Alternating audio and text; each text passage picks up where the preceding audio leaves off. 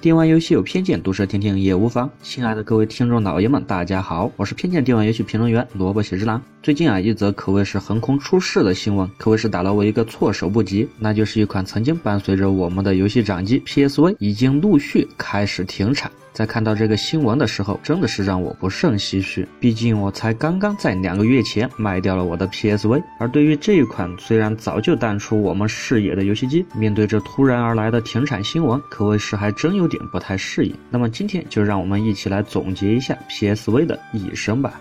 想起 PSV 发售，其实都已经是二零一一年的事情了。想当初我看到 PSV 的时候，可谓是非常的惊艳。对比同时代的 3DS，不管是在画面、机器做工上，平心而论，真的都是要好的太多。尤其是在之后发售的 PSV 两千，真的是做到了在当时来说可携带的娱乐终端设备的极限，完全可以用近乎完美来形容这款游戏掌机。而在这款掌机的生命周期当中，必然的还是迸发出了很多经典的游戏，比如可以随时随地都玩上一把的各类的无双、各类的激战、初音系列的音乐类游戏、顽皮狗的神秘海域、重力眩晕、女神异闻录四黄金版、忍龙系列、弑神者和逃鬼传，还有动漫类的刀剑神域和轨迹系列、伊苏系列，这些游戏无不都是顶尖的作品。然后我仔细想了想，然后又仔细想了想，几乎就没了。至少正在录制这期节目的我是一。下子已经想不起来还有什么游戏了。然而随着时间的推移，这款机器到了末期，可以说说都只能靠各种死宅向的游戏来继续的存活。于是很自然而然的，它也就淡出了我们大众的视野，甚至包括我在内，我都直接忘记了 PSV 是什么时候破解的。一直到我卖出了这款游戏机，我都还没有去解锁。所以为什么关于 PSV 会败得那么惨？我如上所述的一个就是重要的原因，那就是游戏真的是太少了。而这也毫无疑问的成了 PSV 走上下坡路的最主要的原因。毕竟游戏真的是太重要了。对于游戏机来说，它本身强大与否与销量的关系，这在每一次索尼与任天堂的交锋当中，已经是近乎成为了一个定理。也就是游戏机本身明显没有游戏软件阵容来的重要的多，所以它的每次竞争对手任天堂本社的那些口袋妖怪、超级马里奥系列之流，在这个上面可以说索尼根本就没有对标的作品。你说顽皮狗他们的游戏好是好玩，不过真心和任天堂的那几个大佬来说，还真的不是一个。量级，再加上在上一代的任天堂和索尼的大战里，可以说是直接的拯救了 PSP 的怪物猎人系列，在 PSV 时代也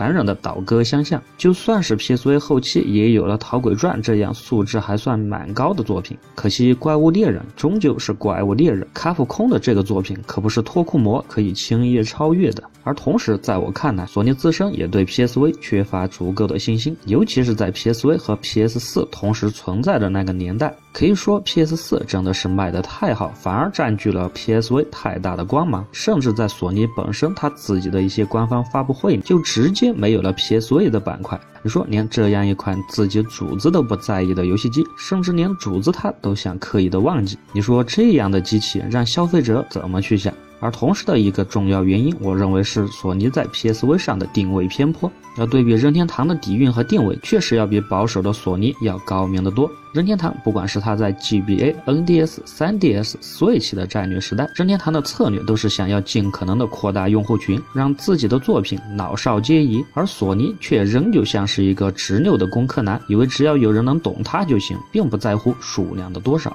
这必然的就会失去大量的玩家和潜在的用户群，尤其是在现在这个越来越复杂纷繁的社会当中，这无异于是扼杀了自己的前景销路，把自己关在了一个圈子里。于是显而易见的，在曾经每一周的游戏主机销量排行榜上，几乎就没有看到几期 PSV 可以领先 3DS 的机会。于是逐渐的，PSV 也就慢慢的没落了下去，甚至玩家们还给了 PSV 一个宝石级的亲切称呼。当然，不管怎么说，PSV 最后还是算是完成了它的历史使命，也终于算是正式退出了它的历史舞台。在留下了大量唏嘘的同时，我想它也留下了一个经典的商业反面教材的典范，一个关于产品完美甚至超越对手一整个量级，而结局却依然惨败的经典典范。玩家的眼睛是雪亮的，游戏也是为了玩家才得以存在。一切抛弃玩家真正想法和希望存在的游戏机、游戏，都注定会被冷藏冰封。在我看来，PSV 还算是很成功的，它可是创造了大屏便携游戏娱乐设备在某些时候也可以不输主机的可能。同时，它也带给了当时的游戏业界全新的技术标杆，给了我们长达八年的稳定游戏平台的选择，也给了我们那么多的快乐。游戏虽少，但是好玩的、经典的也是足够你慢慢享受的。在此，我想对 PSV 说一声一路走好，也同时希望我们的索尼还有和任天堂一战的斗志。没有什么公司是永远辉煌的，就算任天堂也不例外。我们有理由相信，一直走在科技前沿的索尼还会带给我们更多的惊喜。我们相信索尼还憋着很多的大招没有发布。我们有理由相信索尼的下一步会非常的震撼。我们有理由相信 PSV 的下一代必将到来。好了，这一期的电玩游戏偏见就到这里。我是偏见电玩游戏评论员萝卜写日档，我会每次在这里为各位带来最新的电玩游戏资讯和个人吐槽，请喜欢的多多转发支持。我们下期见。